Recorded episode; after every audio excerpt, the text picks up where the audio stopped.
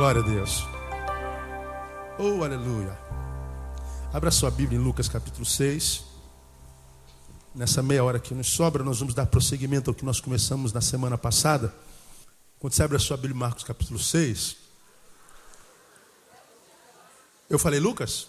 Não, você que ouviu errado, é Marcos. O pastor não erra. Quando erra por culpa da ovelha. Estou brincando, viu, irmão? Enquanto vocês estão abrindo em, Marcos capítulo 6, ah, Lucas capítulo 6. Ô Lucas, dá um tempo, né? Lucas Lucas está se intrometendo no assunto que não é dele. Marcos capítulo 6 registra aquele episódio onde Jesus alimenta mais de 5 mil pessoas. Na primeira multiplicação dos pães. E nós começamos a falar sobre o pão de Deus, esse pão que em Cristo Jesus todos nós temos direito. E aprendemos na semana passada que quando Deus multiplica os pães, cinco pães e dois peixinhos, alimenta cinco mil homens, sem contar mulheres e crianças. Alguns historiadores concordam que ali, portanto, havia em torno de quase 15 mil pessoas. O texto diz que Jesus pegou cinco pães, dois peixinhos e multiplicou o pão de tal forma que alimentou essas milhares de pessoas, ainda sobraram doze cestos cheios de pão. Ele abençoou com fartura. Nós aprendemos na semana passada que quando a Bíblia diz que Deus multiplicou o pão, portanto, ele não multiplicou só o, o pão feito de trigo, ele multiplicou o essencial, ele multiplicou aquilo que não pode faltar à vida de quem quer que seja. Pão é alimento, pão é essência. Pão é aquilo que transforma um ser humano num ser humano. Porque se um homem não tem pão, ele perde a própria capacidade de ser, porque ele morre.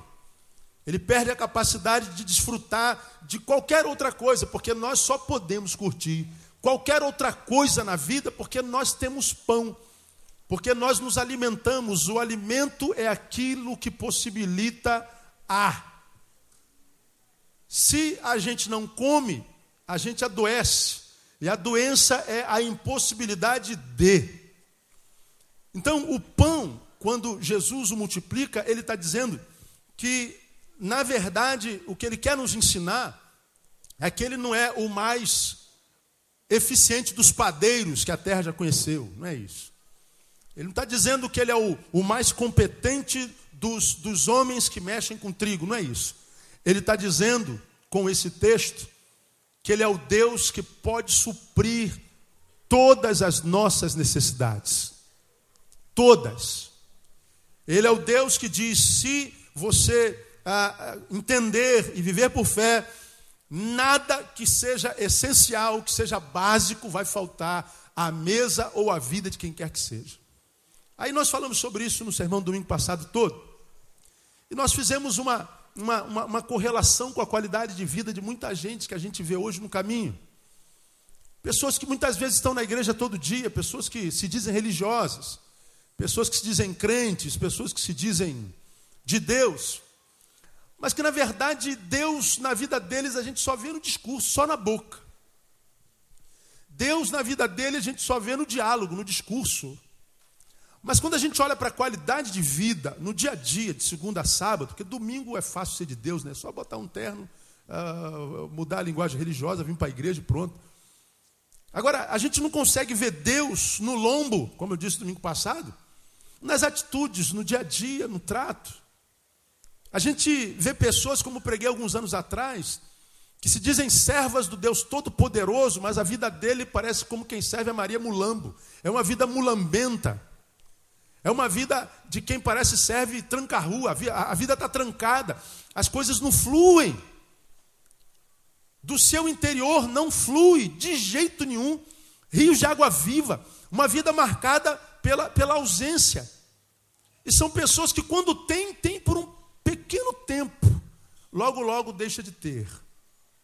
E aí o que sobra é uma vida marcada pela nostalgia. Ah, tempo bom aquele que eu era feliz Tempo bom aquele que meu casamento era bom. Tempo bom aquele que eu tinha aquele emprego. Tempo bom aquele que eu tinha intimidade com Deus. Tempo bom aquele. Tempo bom aquele. Tempo bom aquele. E a, maldição dos nostálgicos, já preguei aqui outrora, é de estar tá voltado sempre para o passado. Como a vida não para, ele tem que viver, ele tem que caminhar em direção ao futuro. Só que o nostálgico, ele caminha em direção ao futuro assim, ó. Olhando para trás. Portanto, quem caminha para o futuro assim, ele não pode se desenvolver como quem caminha para o futuro assim. Porque quando nossos olhos estão presos lá no futuro, nós estamos andando, portanto, na naturalidade da vida, a vida se desenvolve com mais destreza, com mais rapidez. E hoje a vida ela é muito dinâmica, ela é muito rápida, a gente não tem tempo para ser lerdo. A gente não tem mais o direito de ser lento. Nós temos que pensar rápido, porque as coisas são rápidas, são muito rápidas.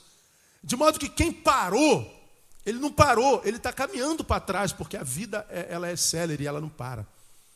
Aí a gente tem se encontrado, e eu não, não, não poucas vezes, é, é, parece, que é, parece que é um fator comum, difícil achar alguém feliz hoje, alguém equilibrado, porque parece que o comum hoje é achar pessoas instáveis, pessoas que não conseguem criar raízes, crescem, mas não crescem para baixo. Porque o crescimento que faz bem, o único crescimento que é para cima e faz bem, é quando ele é um crescimento que é produto daquele que cresceu para baixo. O que cresce para baixo é raiz. Quanto mais a gente finca, quanto mais a gente cresce para baixo, mais capacitados para crescer para cima nós estamos. Agora, hoje nós vemos jovens, adolescentes, meia-idade, adultos, que às vezes na vida é honrado, aí ele cresce para cima, só que ele desenraiza. Aí o que ele conquistou em cima perde todo sentido porque ele não cresceu para baixo. E a vida vira marcada pela nostalgia. O melhor da vida ficou no ontem, como ontem não volta mais. Aí você tem que empurrar hoje com a barriga, com a culpa e a saudade do ontem, e sem perspectiva de esperança nenhuma com relação ao futuro. Com relação ao futuro, desesperança e medo, e esse medo você traz para o hoje. Com o passado, nostalgia e culpa, você traz para o hoje. Portanto, você não pode viver o passado, porque ele passou. Não vai ter um futuro bom, até porque o amanhã é um dia que não existe. E porque o passado e o futuro estão no hoje, o hoje, o hoje se torna um hoje muito pesado. O hoje perde sentido. Aí nós vemos essa geração marcada pela depressão, pelo transtorno obsessivo compulsivo, pelo transtorno do bipolar, pelo transtorno do pânico, pelas doenças psicossomáticas, pelo suicídio. Cada, cada minuto, 20 pessoas tentam se suicidar no mundo, três conseguem. A gente vê a, essa vida extremamente holográfica, mentirosa. Todo mundo na igreja parece estar bem, mas no fundo sabe que não está bem. E aí nós temos que viver uma vida completamente atribulada, uma agenda que, que nos faça fazer que nos mantenha fazendo alguma coisa de manhã até a noite, porque se eu parar eu penso, se eu pensar eu sofro. Mas aí a gente tem que ouvir o sábio Chaplin, que diz: Não sois máquinas, homens é que sois. E aí, portanto, ninguém consegue trabalhar o tempo inteiro, a gente tem que parar. Só que quando a gente para, a gente pensa, quando a gente pensa, a gente sofre. E aí, a gente vive uma vida no ciclo de doença maldita. E não sabe por que a minha vida está assim, pastor, minha vida está tão assim, minha vida, pastor, a vida está tão. Aí o que o cara faz? Investe na imagem, vamos para academia, ficar forte, ficar, né? vamos tirar seio, vamos botar seio, vamos tirar costela, bota costela, né? vamos, sei lá, vamos fazer qualquer coisa para que a gente se sinta, sinta vivo. E as promessas de Deus que diz que o básico não faltaria, que ele multiplicaria o pão, irmão. Por que, que vida de cristãos se transforma com vida de quem não conhece a Cristo. O pessoal que está aí do lado de fora, um punhado de ossos, unidos por ligamentos e músculos, carne permeabilizado por pele, é só isso, não tem nada dentro.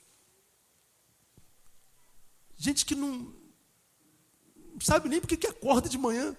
Mas alguns que se encontraram com aquele que é a vida, ele diz: Eu vim para que vocês tenham vida e vida com abundância. Se ele prometeu e não pode mentir, e essa vida abundante não acontece em nós, ou em mim, ou em ti, alguma coisa está errada com a gente, a gente tem que, sei lá, dar um sentido para a vida. Porque senão, você está aí, quantos anos você tem? Ah, eu tenho 30. Lembra que ontem você tinha 15? Não foi ontem tua festa de aniversário? Foi ontem, cara. Agora você está com 30, continua assim, ó. dia está bem, dez dias está mal. Um dia está bem, vinte dias está mal. E você sabe que quem já é jogado no fogo, já é jogado na água, no fogo, na água, geralmente acaba no, no fogo. Quem um dia está bem, um dia está mal, um dia está bem, um dia está mal, quando a roda gigante para, para mal. Não tem jeito. Aí, ou, ou, a gente toma postura na vida, ou a gente vai ficar assim até o fim da vida. Morre antes da morte chegar. Aí eu queria, eu comecei na semana passada a falar sobre isso.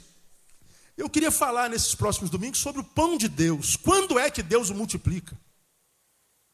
Quando é que o milagre da multiplicação acontece? Quando é que a calamidade, embora nos acerte, quando é que a calamidade, embora esteja diante de nós, sorrindo para nós de braços abertos, assim, venha eu que eu estou te esperando.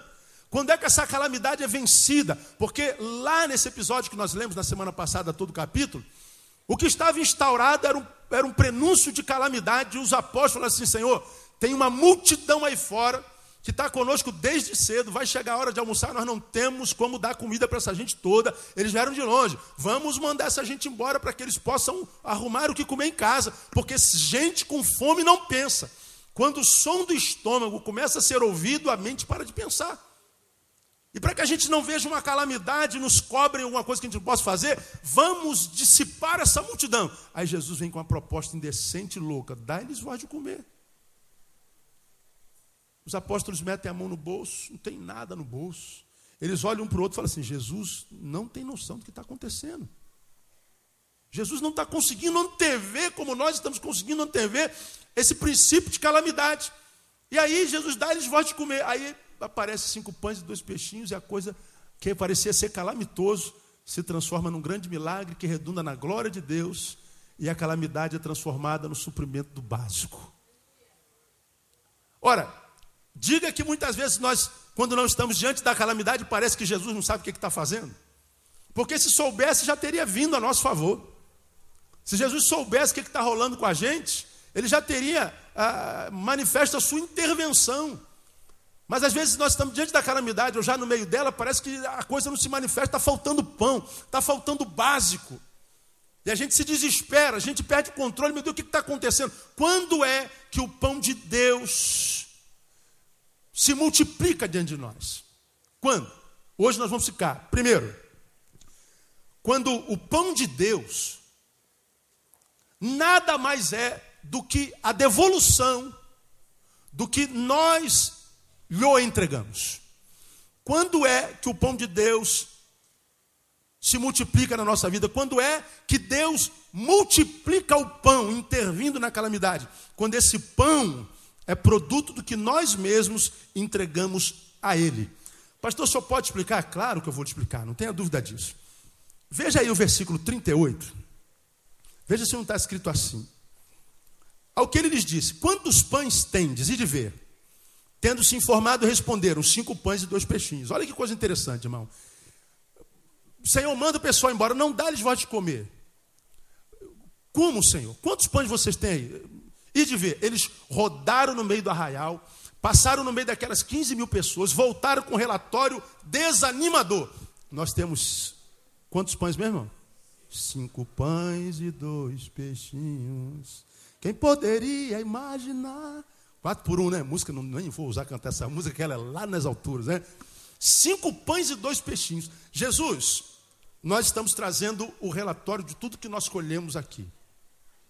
Digam, Cinco pães e dois peixinhos. No interior deles, devia estar assim: vamos ver se Jesus toma atento, vamos ver se Jesus toma juízo. E agora entende que não tem como. E manda esse pessoal embora. Aí Jesus não faz isso. Jesus é terrível, cara. 39. Então lhes ordenou que a todos fizessem reclinar-se em grupos sobre a relva reclinaram-se em grupo de cem, de cinquenta, e tomando os cinco pães e os dois peixinhos, repita após mim: tomando os cinco pães e os dois peixinhos. Erguendo os olhos aos céus, abençoou, partiu os pães e os entregava aos seus discípulos para lhes servirem. Também repartiu os dois peixes por todos. E todos comeram e se fartaram. Repita por mim. E todos comeram e se fartaram.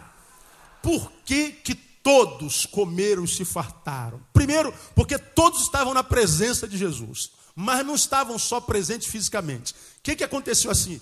Os cinco pães que eles pegaram na mão, o que, que eles fizeram com esse pão? Eles tentaram dar um jeitinho próprio? Eles tentaram, é, com a sua sagacidade, com a sua capacidade brasileirística, a, a, a contornar a situação? Não. Eles pegaram o pão e entregaram na mão de quem? De Jesus. Aí sim o pão foi multiplicado, porque Deus só pode multiplicar o que nós colocamos na sua mão. Por que, que não acontecem multiplicações na vida de um monte de crentes? Porque eles não têm coragem de entregar na mão de Deus. Aí tu pega um pastor salafrário, só usa esse texto aqui para falar de dinheiro. Tá vendo, irmãos? Deus só vai te dar 10 quando você dá 100. Deus vai te dar 10 mil quando você der mil para a igreja. Também. Mas não é sobre isso que Jesus estava falando. Ele não está falando só do dinheiro. O dinheiro é essencial para a vida, sim ou não? Sim. Quem é que pode viver sem dinheiro? Ninguém pode. Ele está falando do dinheiro também. Mas ele aqui está falando essencialmente sobre o dinheiro? Não. Ele está falando de tudo que é essencial na vida. Ele está falando, não vai faltar na sua vida, filho. Porque o que eu lhe dou enquanto matéria é produto do que você mesmo colocou na minha mão. Agora, se você não coloca na minha mão, eu não posso fazer nada. Se esses pães, cinco e dois peixinhos, não fossem entregues aos apóstolos quando eles passaram no meio da multidão, e esses apóstolos não tivessem entregue esses pães na mão de Jesus, sabe o que, que aconteceria? Aquelas pessoas que foram mais previdentes e trouxeram o pão e trouxeram o peixinho, seriam os únicos que não passariam fome. Agora pense comigo. Se esses, supõe que cada um trouxesse um pãozinho, cada um trouxesse um peixinho. Vamos supor que sete pessoas, no meio daqueles 15 mil, não passassem fome. Aqueles que não passaram fome, esses sete, por acaso estariam em pecado não? Sim ou não? O que, que você acha? Sim ou não? Quantos acham que sim? Quantos acham que não? A maioria não acha nada, né? Pois é. Não, porque eles, quando vieram atrás de Jesus, eles falaram assim: pô, cara, será que esse negócio vai demorar, não? Eu vou levar um pãozinho para mim, vou levar um peixinho, vou levar uma paradinha para comer. Aí o cara pegou, fez lá a marmitinha dele, botou lá no alforjezinho dele e foi atrás de Jesus. Quando chegou a hora do almoço, ninguém tinha nada para comer. Eles falaram assim: agora é a hora da benção, é hora da vitória. E aí eles estavam tranquilos com relação ao futuro, pelo menos ao futuro imediato. De repente passam os apóstolos, falam assim: quem tem pão aí? Ninguém levanta a mão. Quem tem alguma coisa para comer aí? Ninguém. Aí está os sete aí no meio da multidão olhando em volta, falei, pô, ninguém tem nada para comer, cara.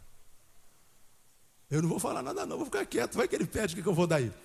Aí, de repente, uma fala assim, eu tenho pão, dá teu pão aqui. Não, peraí, Pedro, peraí. Aí o, o apóstolo vai lá, pega o pão daquele lá. Aí o outro vendo que o apóstolo pegou o pão daquele lá, ele poderia muito bem ficar quietinho lá. O meu não, tá louco, o que vai acontecer aqui? Mas todos eles levantaram a mão, imagino eu, e entregaram o que tinha. E eles não sabiam o que, que ia acontecer depois. Eles se permitiram perder sem saber o que ia acontecer no futuro, sem saber o que ia ganhar. Nós ficamos no prejuízo. Nós preferimos passar fome com todo mundo, se isso é a vontade do Senhor. E eles doaram.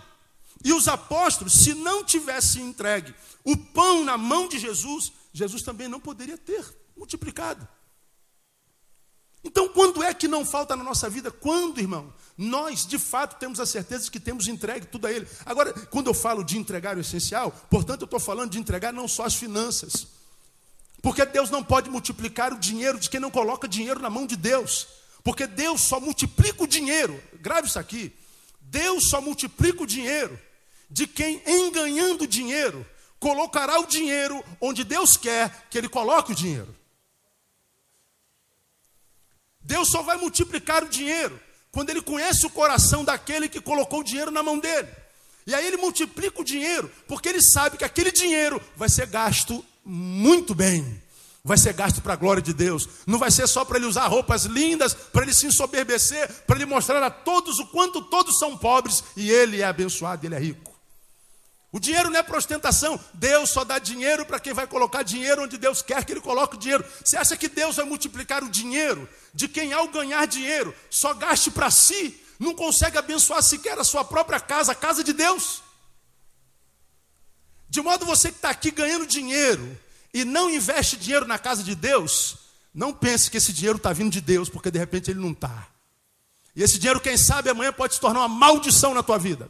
Eu vou dizer como, talvez. Eu tenho visto casais que eu fiz o casamento, sou pastor há quase 20 anos.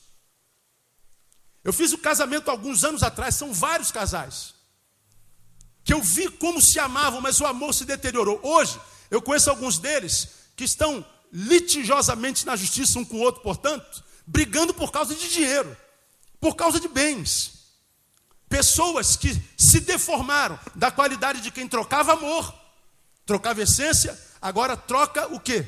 Troca a, a, a, xingamentos, troca um ódio, trocam amargura, trocam toda sorte de malignidade, por quê? Por causa dos bens. Antes do casamento, meu bem para cá, meu bem para lá. Depois do casamento, meus bens para cá, meus bens para lá. E aí, aquilo que eles construíram junto vira uma maldição. Por quê? Porque o dinheiro que eles adquiriram, talvez não tenham vindo de Deus, porque ele não foi aplicado onde Deus queria que ele fosse aplicado. Tem um monte de gente na nossa igreja que é assim. Não tinham Nada, não tinham nada. Deu para entender? Deu, não deu? O silêncio deu para entender? Deu. Não tinham nada. Agora Deus deu muito. O que, que aconteceu? Não pega nada do que Deus deu para abençoar quem quer que seja. Vive para si. Meu Deus é a barriga cheia e o bolso rechonchudo.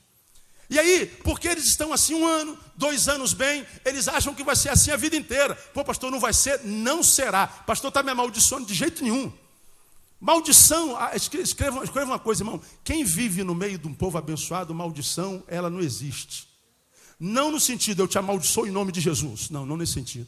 O que é maldição à luz do Evangelho? A maldição que vem de Deus, que é bênção, que não pode ser tentado pelo mal, nada mais é do que o fato dele tirar a sua mão de sobre uma pessoa e entregar essa pessoa a si mesmo. Então, quando você diz, Deus vai amaldiçoar você, olha o leito, irmão. Deus vai castigar você. Não, isso não existe. Deus é amor. Ele não pode ser tentado pelo mal. Agora, quando você entende uma pessoa que está debaixo de maldição, entenda, uma pessoa da qual Deus se retirou, uma pessoa a qual Deus entregou a si mesmo, uma pessoa a quem Deus lhe entregou a si mesmo enquanto egoísmo, enquanto individualismo, enquanto soberba, essa pessoa se basta para que ele mesmo seja a maldição de si mesmo. Por isso que Jesus disse: alguém quer vir após mim e quer que essa carreira após mim redunde em bênção na tua vida hoje, amanhã e na eternidade, primeira coisa que você tem que fazer é fazer o que mesmo? Negar-se a si mesmo. Nega o teu eu, porque o teu eu é a tua pior desgraça, é o teu pior inimigo. O diabo, quando você diz, você está amarrado em nome de Jesus, o diabo amarra. Mas não adianta dizer ao teu eu, eu, você está amarrado em nome de Jesus. Porque ele não amarra. Como não, pastor? Não. Diz para a tua língua, língua você está amarrada, você nunca mais vai mentir. Veja se ela vai mentir de novo ou não. Diz para você que tem tesão por alguém, tesão, está amarrado, você nunca mais vai sentir nada por mulher nenhuma. Mentira. Ele não amarra. O eu tem que ser dominado, tem que ser negado, porque ele não amarra. Agora, o que é maldição? Deus te entrega a esse eu que você não quer anular a esse eu cujo coração está nas coisas, está no dinheiro, está no possuir, está no ter e não no ser. O que é teu está guardado, vai chegar logo, logo, irmão. E bom é quando chega na juventude, porque em alguns chega na velhice. E aí é pior ainda. Então, quando é que Deus multiplica o pão? quando esse pão é produto que nós lhe entregamos enquanto finanças, mas também quando é que é, é, é, Deus multiplica, é o essencial que a gente está falando, nossa vida pessoal. Vamos tirar o dinheiro do lugar. Porque não, não, não passa por necessidade só quem está duro. Há muita gente que está cheia da grana e está infeliz. Há muita gente que tem um carro lindo lá fora, tem uma casa própria te esperando para voltar agora para almoçar, tem uma casa na Serra em Friburgo, tem uma casa na praia em Cabo Frio. São pessoas que emprestam, mas a despeito de ter recurso financeiro, não vive a mazela que a maioria da sociedade financeira brasileira vive, ele ainda assim, quando ele está trabalhando, quando ele está fazendo, ele está produzindo, ele não tem tempo de pensar. Então, ele, ele, ele, ele parece ser uma pessoa muito, muito, muito legal, muito realizada. Agora, quando fecha a loja, quando fecha o escritório, quando acaba o expediente na fábrica, quando ele tem que se encontrar só consigo, não tem nada mais para fazer, e ele então tem que voltar para casa, ele tem que botar a cabecinha no travesseiro, o que sobra é um vazio cósmico, mas tão grande, tão grande, que esse vazio dá um desespero tão, tão maligno que muitas vezes a pessoa não consegue controlar, perde o domínio dos próprios pensamentos. Ele não consegue mais dominar, botar uma rédea nos pensamentos. Os pensamentos, eles vão se desenvolvendo na mente sem parar. É uma produção independente. E aí você não consegue se concentrar. Você lê um livro, começa a ler uma frase, mas daqui a pouco está com a tua mente no problema no escritório. Do escritório tu vai para o problema com o marido ou com a esposa. Do problema com o marido, tu lembra que deixou de fazer não sei o que na terça-feira passada. A tua mente fica uma, uma mente em curto-circuito. E você está lendo o livro. Aí você lê uma página todinha. Se no final daquela página alguém perguntar o que, você acabou de ler, você não sabe o que, que leu. Porque você perde a capacidade de concentração. Você não consegue fitar a tua vida no foco. A tua vida vira uma vida perdida. Ninguém sabe disso, senão só você. E isso, durante um, um, um, uma porcentagem existencial, é cabível, é normal, acontece com todo mundo. Mas chega uma instância em que, em alguns, isso perde o controle. Isso perde o controle. E a pessoa fica em desespero, porque a mente dele produz sem parar. E porque nós somos seres caídos estamos, quem sabe, distante de Deus, a produção da nossa mente é sempre maligna. A mente começa a produzir desejos de morte, de suicídio. A mente começa a produzir desejo de vingança. A mente começa a produzir sentimentos obscuros, sentimentos carnais, estranhos. A nossa mente parece que é uma mente de alguém que não é a gente.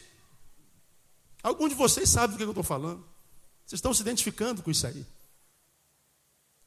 Só que isso é tão maligno que ninguém sabe. E se alguém perguntar assim: o que, que você tem, amor? O que, que você tem, meu brother? O que, que você tem, irmã? Você não sabe explicar, porque a tua mente não consegue estabelecer uma linha de raciocínio. Tua mente divaga. Por que, que muitas vezes nós perdemos o controle de nós mesmos? Porque nós estamos tentando ser senhores de nós mesmos. Quando o Senhor diz assim, negue-se a si mesmo, negar-se a si mesmo, coloca a tua vida pessoal na minha mão, porque se você colocar na minha mão, eu vou multiplicar a tua vida pessoal e vou te devolver uma vida pessoal que vale a pena ser vivida. Mas a gente prefere dar um jeitinho carioca, a gente prefere se afastar de Deus, porque nós somos doutores, ou não, nós somos analfabetos, temos complexo de inferioridade ou temos complexo de superioridade. Quantos doutores nós temos na nossa igreja? Com quantos doutores a gente não se entende? Atendi um juiz há bem pouco tempo atrás, um dos mais renomados desse, desse país. Você já ouviu falar dele na televisão? Me, me, me liga o telefone e ele me diz que é ele, eu não acredito que é ele. Eu falei, mas o que esse cara está querendo fazer com um pastor aqui no subúrbio? Um ignorante como eu? ouviu uma mensagem. Uma promotora de justiça colocou um sermão meu como CD, que tem sido pílula nesse mundo inteiro, para você ter uma noção. Né? E, e, ele ouviu lá o meu sermão. E ele diz, pastor, eu estou eu tô, eu tô há meses para ligar para o senhor, mas eu não tinha coragem. Ué, qual, qual, qual, era o medo? Qual era o receio? Não, não sei, eu, eu vi aqui seu telefone, eu estou precisando conversar com mas não tinha coragem. Eu falei, o medo sabe o que, que era? De descobrirem que um ser que parece ser o que você é, poderoso, tem que se rebaixar ao ponto de conversar com um pastor evangélico. E pastor evangélico hoje, pelo amor de Deus, quem é que confia em pastor evangélico? Nem eu confio, irmão. Não dá. Você chega no posto e fala assim, não recebemos cheque, já aconteceu. Aí tu não viu. Aí tu bota gasolina, fala, ih, cara, só não, pode receber o meu cheque, que eu sou pastor. Agora que eu não recebo mesmo, o senhor está doido. Houve um tempo que nós tínhamos confiança, mas hoje não dá para confiar. Vê na televisão, irmão, todo mundo está televisão, só fala em dinheiro, irmão. Todo mundo querendo dar o golpe em todo mundo. Não dá para confiar. Aí está lá o homem que se imagina muito poderoso porque tem um cargo de poder, com medo de si mesmo e com medo do seu orgulho em se rebaixar e ter que pedir ajuda a quem ele sempre recriminou. E eu falei: o seu medo era de si mesmo, doutor. Medo de descobrir que o senhor não é quem o senhor pensa ser a vida inteira. Todo mundo baba o senhor, todo mundo inveja o senhor, todo mundo bajula o senhor. Aí o senhor está pensando que o senhor é tudo isso mesmo que os outros pensam que o senhor são. Agora, quando o senhor se encontra consigo mesmo, se olha no espelho, o senhor vê que é seu, seu meriticismo não te ajuda em nada. Você é pobre, cego, nu e miserável. Um ser humano como qualquer ser humano. E está em desespero e depressão, não é? Falou, começou a chorar o homem. Ele falou do sermão que tem lá no site, Quando Tudo Não Basta. Aí ele falou, o senhor me atende? Atendo. Vimos uma, uma, uma, uma época lá na, na, agenda, que eu não sei quando, para frente. Falei, mas o senhor, vai, o senhor pode vir aqui? Não, no tribunal? Não, o senhor vem aqui no gabinete pastoral, aqui na Sulacap, em frente à favela João Lopes. Não, eu vou, eu vou, eu vou. Então vou esperar ele aqui. Botou na agenda quando podia atender. O senhor não pode me entender hoje, não, não tenho, não tem horário. Eu disse isso para um monte de gente naquele dia. Gente analfabeta, a gente está desempregada. Foi o mesmo que eu disse para o juiz. Ele vai vir no dia que está lá agendado, bonitinho, para vir conversar comigo. Porque muitas vezes nós achamos que nós somos aquilo que os outros dizem que nós somos, nós não somos, irmão. Não adianta viver uma vida que é do muro para fora. Todo mundo pensa que você é linda, que você é maravilhosa, que você é maravilhoso, que você é feliz, que você é realizado. E você gosta dessa imagem que as pessoas fazem de você. Legal. Agora, e do muro para dentro, do quintal para dentro, da porta do quarto para dentro, quem é você? É alguém que você curte, que você admira, por quem você celebra a vida e por quem você morre se for preciso? Não, pastor, não sou. Então o Senhor está dizendo: sua vida precisa estar na minha mão. Você precisa colocar tudo na minha mão. Você precisa lutar contra esse ser. Que quando você diz assim, eu vou colocar na mão de Deus, colocar tudo na mão de Deus, esse ser diz assim, não, mas você vai perder aquilo lá, amizade, você vai perder o conceito pessoal da faculdade, o que, que vão pensar de você no trabalho? Quem está no trabalho, quem está na faculdade, quem está do lado de fora, não ajuda você quando esse ser que está dentro de você agoniza pela solidão e pela dor. Então, se tu quisesse entregar a tua vida pessoal ao Senhor, tu ia mandar para os amigos do trabalho, para os amigos da faculdade, para os amigos da rua, mandar todo mundo para cucuia, e você assim, ó, Senhor, minha vida a partir de hoje é tua, no nome de Jesus. E se eu perder amigos por causa disso, você não perdeu amigos, você foi liberto de falsos amigos. Quem perde amizade, porque se entrega a Deus, não perde amizade, é liberto dessas amizades. E quem perde por amor a Deus não perde, ele ganha. Deus vai recompensar. Porque a Bíblia diz: ninguém que tenha largado pai, mãe, filho por amor de mim deixará de ter a sua recompensa. 1 Coríntios 15, 58 diz: Portanto, meus amados irmãos, sede firmes e constantes, sempre abundantes na obra do Senhor, sabendo que o vosso trabalho o quê? Não é vão no Senhor. Manda todo mundo para lá. Porque eles não estão aí quando a coisa está apertando, irmão. Agora a gente fica entre manter essa imagem que a gente tem do lado de fora, em ser de fato que nós somos do lado de dentro. Aí Deus não multiplica o básico na nossa vida pessoal. Porque a nossa vida pessoal não está nele, não está na mão dele. A gente está preocupado com a imagem, com a opinião do próximo. Ah, pastor, disseram que o senhor é feio e a gente morre de depressão. O problema é dele, o que, que eu tenho a ver com a opinião dele? Irmão, não gostaram de Jesus. Como é que você pode imaginar que todo mundo vai gostar de você, meu? Jesus não agradou a todo mundo, como é que você pode imaginar que você pode estar bem com todo mundo? Então deixa que fale tudo agora. A tua consciência tem que estar livre. Deus precisa conhecer o teu coração, porque Deus vai honrar, Deus vai abençoar, Deus vai multiplicar, não sobre esse que você parece ser do lado de fora, mas sobre aquele que você é do lado de dentro. Então Deus trabalha não com esse ser que você é aqui quando está todo mundo olhando para você, mas você já aprendeu que Deus trabalha com aquele que nós somos quando não tem ninguém olhando para nós. Aí tu vê um monte de gente você, ah, eu estou chateado com ele, ele não vale nada, é mentira, é o quê. Agora, esse que não vale nada é mentiroso, é salafrário, Deus está honrando, Deus está honrando, Deus está honrando, e aquele que é certinho, bondinho, maravilhoso, está aí desgraçado, desgraçado, desgraçado. A Bíblia diz: pelos frutos os conhecereis. Então você tem que escolher quem quer servir, a quem quer agradar. de quem você quer despertar um sorriso dos lábios, se dos homens ou se de Deus. Quantos querem despertar um sorriso dos lábios de Deus aqui todo dia? Diga eu quero, Senhor. Pois bem, aprenda. Quem quer agradar a Deus tem que primeiro aprender a desagradar homens. Ninguém consegue agradar a Deus e a homens. Ou você agrada a homens, desagrada a Deus, ou você agrada a Deus, desagrada a homens. Agora, quando você agrada a Deus, os homens que chegarem perto de você, estes serão homens de Deus. Aí você vai ver que vale a pena acreditar no ser humano, irmão. Porque o ser humano é bom em essência no nome de Jesus. Deus multiplica na vida pessoal, Deus multiplica na vida familiar. Por que, que muitas famílias do povo de Deus parecem que são família do, do, do capeta? Porque a família não está na mão de Deus. Os princípios que regem a família, os valores que regem a família. A família também é holográfica, da, da, da, do muro para fora. Agora, o trato do marido com a família, do marido com a esposa, da esposa com o marido, dos filhos com, com os pais, os pais com os filhos, no, no dia a dia, de segunda a segunda, lá dentro de casa, não tem nada a ver com a palavra de Deus.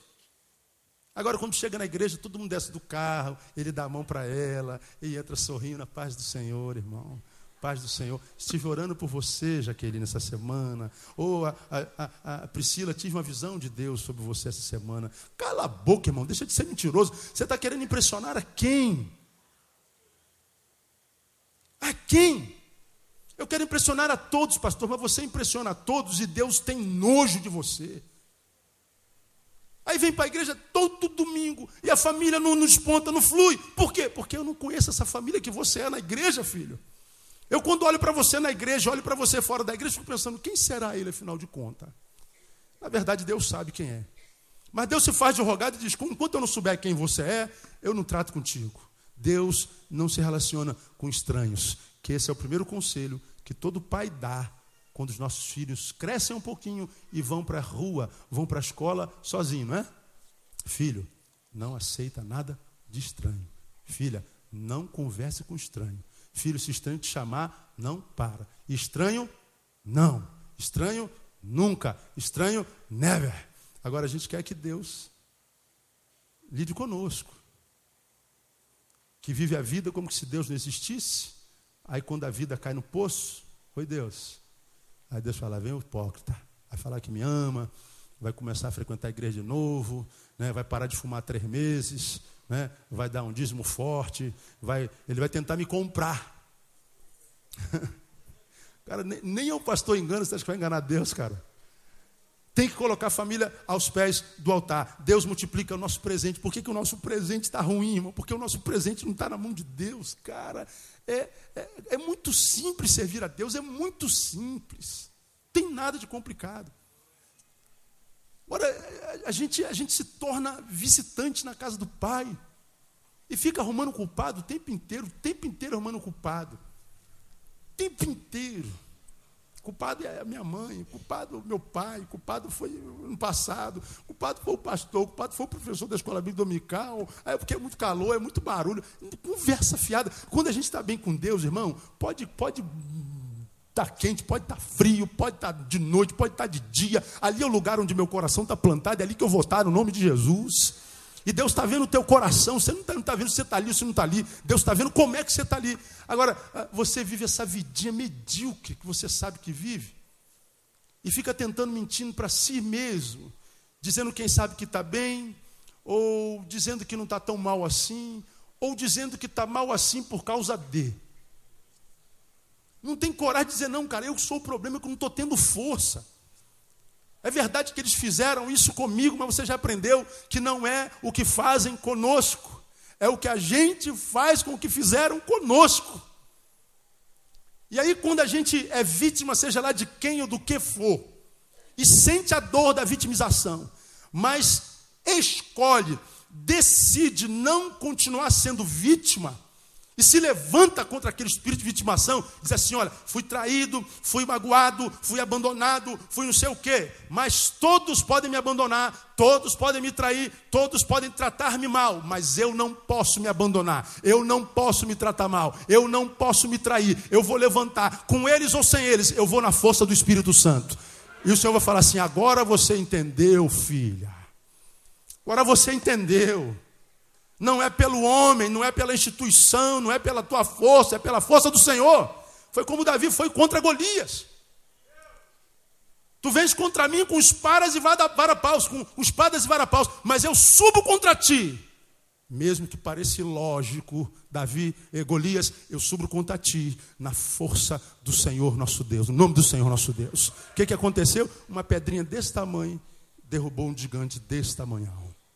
E você sabe quem derrubou aquele gigante não foi a pedra. Quem derrubou aquele gigante foi a fé de Davi, irmão. A fé é capaz de remover montanhas. A fé pode arrancar esse complexo que você tem dentro de você. A fé pode arrancar essa depressão que você tem de você. A fé pode arrancar esse sentimento de, de vitimização crônica que você tem de você. A fé pode arrancar esse incrédulo que há dentro de você. A fé pode arrancar esse ser metido intelectual que você é de dentro de você. A fé pode transformar você no que você é no coração de Deus. E aí, pessoas, quando ouvem coisas como essa, terminei. Ela tem duas prerrogativas. Quando é Deus que está agindo no coração, ela deixa que a palavra o julgue. Agora, quando não é Deus que está agindo no coração, ela começa a desdizer essa palavra para si mesmo. Não, né? também não é bem assim, não. Também não é bem assim.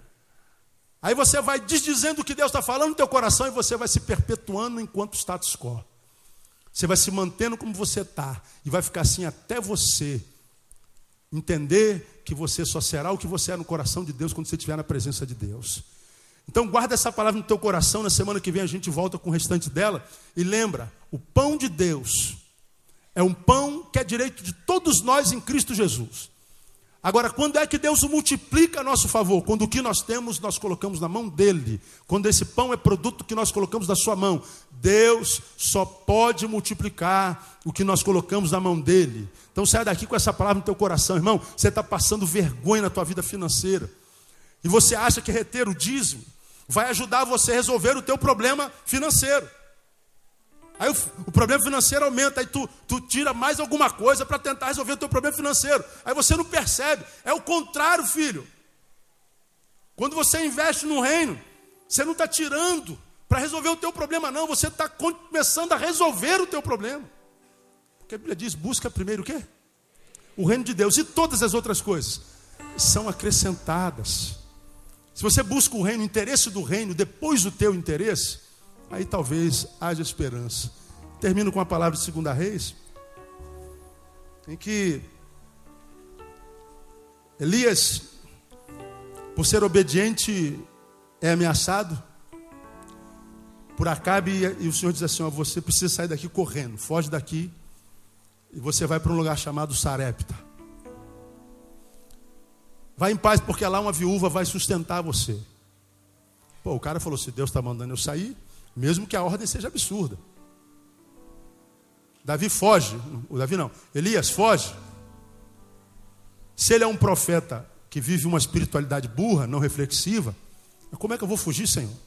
Sou profeta do Altíssimo, tu estás comigo. Como é que o senhor está falando para eu fugir? Eu vou encarar, eu vou lá, ele vai saber com quem está lidando. Mas Deus deu essa ordem absurda. Não, Davi, sai daí, Davi, é Elias. Elias, há momentos em que eu digo: diga aos filhos de Israel que marcham. Há momentos, Elias, que eu digo: postai-vos, ficai parados e vede o livramento do Senhor. Mas há momentos, Elias, que eu digo: foge. Então, quando eu mandar você fugir, não pisa nas águas achando que o mar vai se abrir, porque você vai morrer afogado. Quando eu mandar você fugir, não fica parado, porque você vai ser atropelado pelo exército de Acabe, Jezabel. Se eu mandei você fugir, o que você tem que fazer? Foge. Bom, o senhor está mandando, então eu vou para Sarepta. Eu imagino o trajeto de Sarepta. Pô, Deus deve estar, tá, vai me sustentar com a viúva, deve ser uma viúva que deve estar com uma pensão maravilhosa, porque, né? Então vai ter uma casa legal. Quando ele chega lá na casa da viúva, a viúva bota ele num quartinho pequenininho. Chega na hora do almoço, ele não vê som de panela, não vê nada. Aí ele fala assim: Senhora, está na hora do almoço, não? O que, que tem para comer aí? Ele, comer? O que, que o senhor está falando? É cômico, né, cara? O que, que o senhor está falando? Eu tenho um, um pouquinho de farinha, vou fazer um bolinho com água para eu e meus filhos comermos, E é a última refeição nossa, a gente vai comer e morrer. Se sou eu, talvez voltava para o meu quarto e disse, pô, meu Deus do céu, Deus mandou eu fugir. Diz que uma viúva vai me sustentar e a viúva está morrendo de fome. Que furada que Deus botou. Davi não é Neil. Davi, sai daí. Davi e Lucas hoje estão se metendo onde não são chamados, né? Elias. Elias diz assim: Não, senhora. A senhora vai fazer um bolo primeiro para mim. Para o profeta. Se é hoje, eu falo, pô, que profeta é esse, cara? Você está maluco, a mulher já está morrendo de fome, o cara não está pedindo dinheiro para ele. Mas Elias sabia quem servia. Elias sabe o poder do quase nada na mão de Deus. Elias sabe do poder do nada na mão de Deus. Você já aprendeu que até o nada é matéria-prima para Deus, não é? Imagina um pouco. Faz primeiro para o profeta. Ela não titubeou, pegou um pouquinho de farinha, fez um bolo de, de com água, deu para o profeta. O profeta comeu e falou assim: ó, nunca mais vai faltar farinha na tua panela, nunca mais vai faltar azeite na tua botija. E diz a palavra: nunca mais faltou a farinha, nunca mais faltou azeite na vida daquela mulher. Pode aplaudir ao Senhor, porque é o Senhor quem faz isso. Por que, que aconteceu isso? Porque o pouquinho que ela tinha, ela colocou na mão de Deus, representado no homem de Deus. Agora, quando o homem é de Deus, ele não está de olho no dinheiro dos outros, não. Irmão. Ele está preocupado com a necessidade básica do ser humano. E ele fez isso porque ele sabia que Deus ia multiplicar na hora. É um caso isolado lá. Agora, a dinâmica do milagre é a mesma. Deus só multiplica o que a gente dá na mão dele. E você que não tem dado, escute, logo, logo, não vai ter nem para si. Não é maldição, não é palavra profética, eu não estou falando nada. Você vai ser o Satã da sua própria vida. Você será seu próprio Satã. Porque o Satã do homem na terra é o homem. Por incrível que pareça, esse homem que Deus colocou na terra, não para ser o Satã da terra, Deus colocou o homem para ser o jardineiro, não foi? O homem se transformou no Satã da sua própria casa. Porque a terra está acabando por causa de nós. E a nossa terra começa aqui ao nosso redor. E alguns têm a desgraça de prosperar longe de Deus. E você vai ver como é desgraçado prosperar longe de Deus. Agora, mesmo que nós não tenhamos para muitos dias, tenhamos só para hoje, mas estamos na presença de Deus, Deus está falando assim, filho, mesmo que seja um potinho de farinha, Filho, mesmo que seja como na outra casa, alguns ml de, de azeite. Deus vai falar assim, filho, não se preocupa com amanhã. É hora de pedir panela emprestada. Começa a derramar o azeite sobre a panela. Não vai faltar azeite na tua vida, porque Deus vai derramar o pão, vai multiplicar o pão. Seja fiel ao teu Deus nas tuas finanças, na tua família, na tua vida pessoal, em tudo que você é, em tudo que você faz. E você vai ver, Deus vai fazer muito mais abundantemente além daquilo que você possa pensar ou pedir, porque Ele tem poder para isso, e assim Ele o fará.